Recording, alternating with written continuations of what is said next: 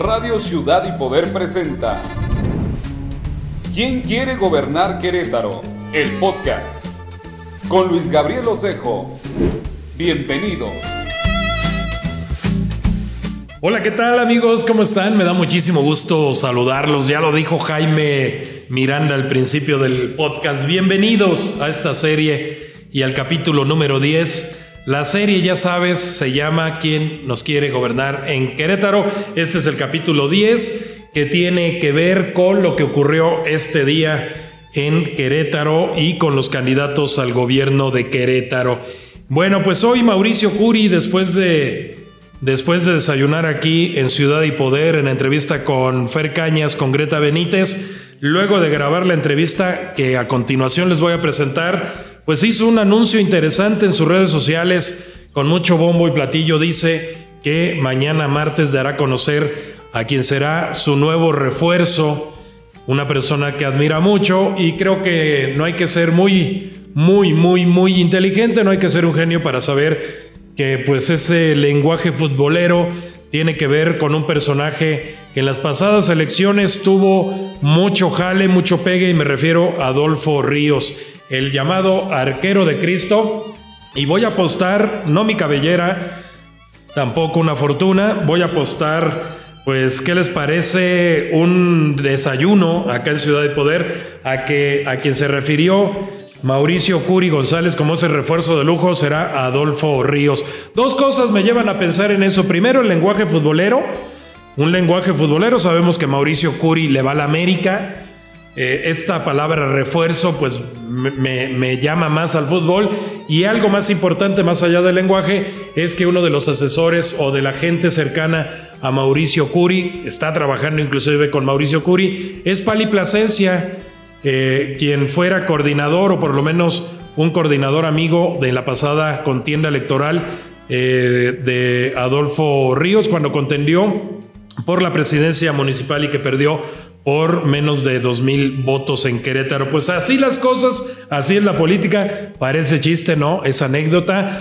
Adolfo Ríos se incorpora al equipo de Mauricio Curi y me vino a la memoria alguna transmisión de fútbol. Ya que estamos en esto del fútbol, recuerdo este, que la voz del Estadio Azteca decía, ¿no? Cambio en el equipo América. Bueno, pues en este caso es cambio en el equipo del PAN. Sale Arturo Maximiliano García Pérez, que se va a Morena, y entra Adolfo Ríos, que viene de Morena y se va al PAN. Pues así las cosas en la política, esto es muy cercano a la comedia, es muy cercano al deporte, al fútbol, etcétera, etcétera. Pero ¿qué les parece? A ver, bueno, antes les doy mi opinión acerca de lo que ocurre. Me parece que, pues como todo personaje político, le va a llevar votos a Mauricio, sí.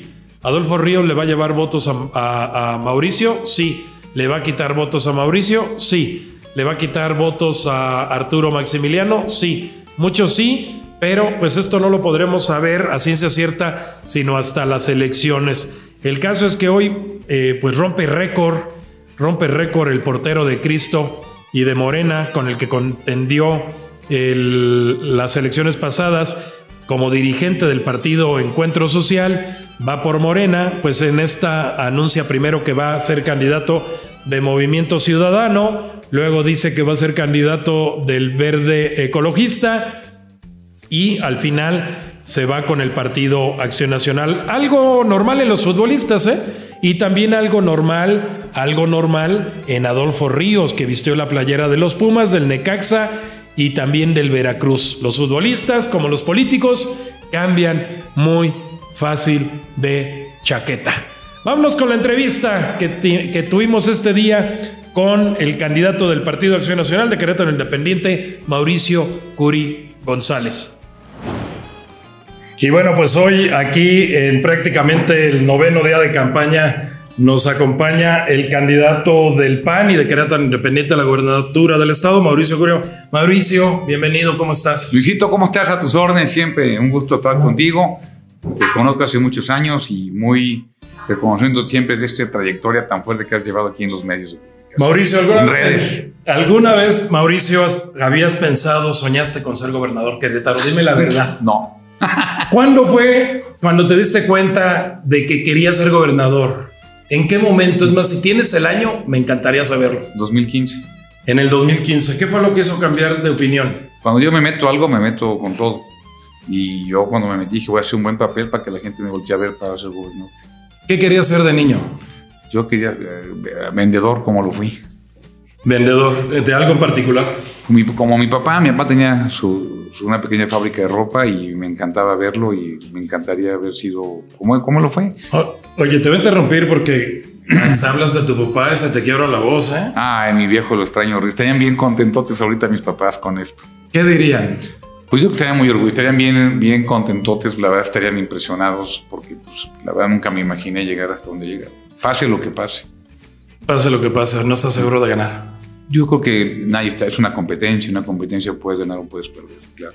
Me acuerdo que subiste una fotografía cuando tu padre falleció en la cama él, estabas tú y Mau. Mau, Esa me, esa me la hijo. tomó mi hermano mayor, llegué a verlo, eso fue como tres días antes de morir mi papá. Ah, no, fue- mi papá murió en, en 29 de enero, esta fue el 29 de noviembre, es decir, dos meses antes. Y este, llegué, lo, lo vi todo malito, me acosté y se acostó encima de mi chavito y sí fue una muy buena foto de mi hermano.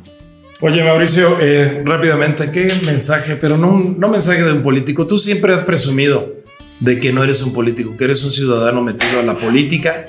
¿Qué mensaje ciudadano le dirías a la gente que no sabe por quién votar en este momento? Pues que es un momento que el 6 de junio vamos a contratar al próximo gobernador del estado de Querétaro.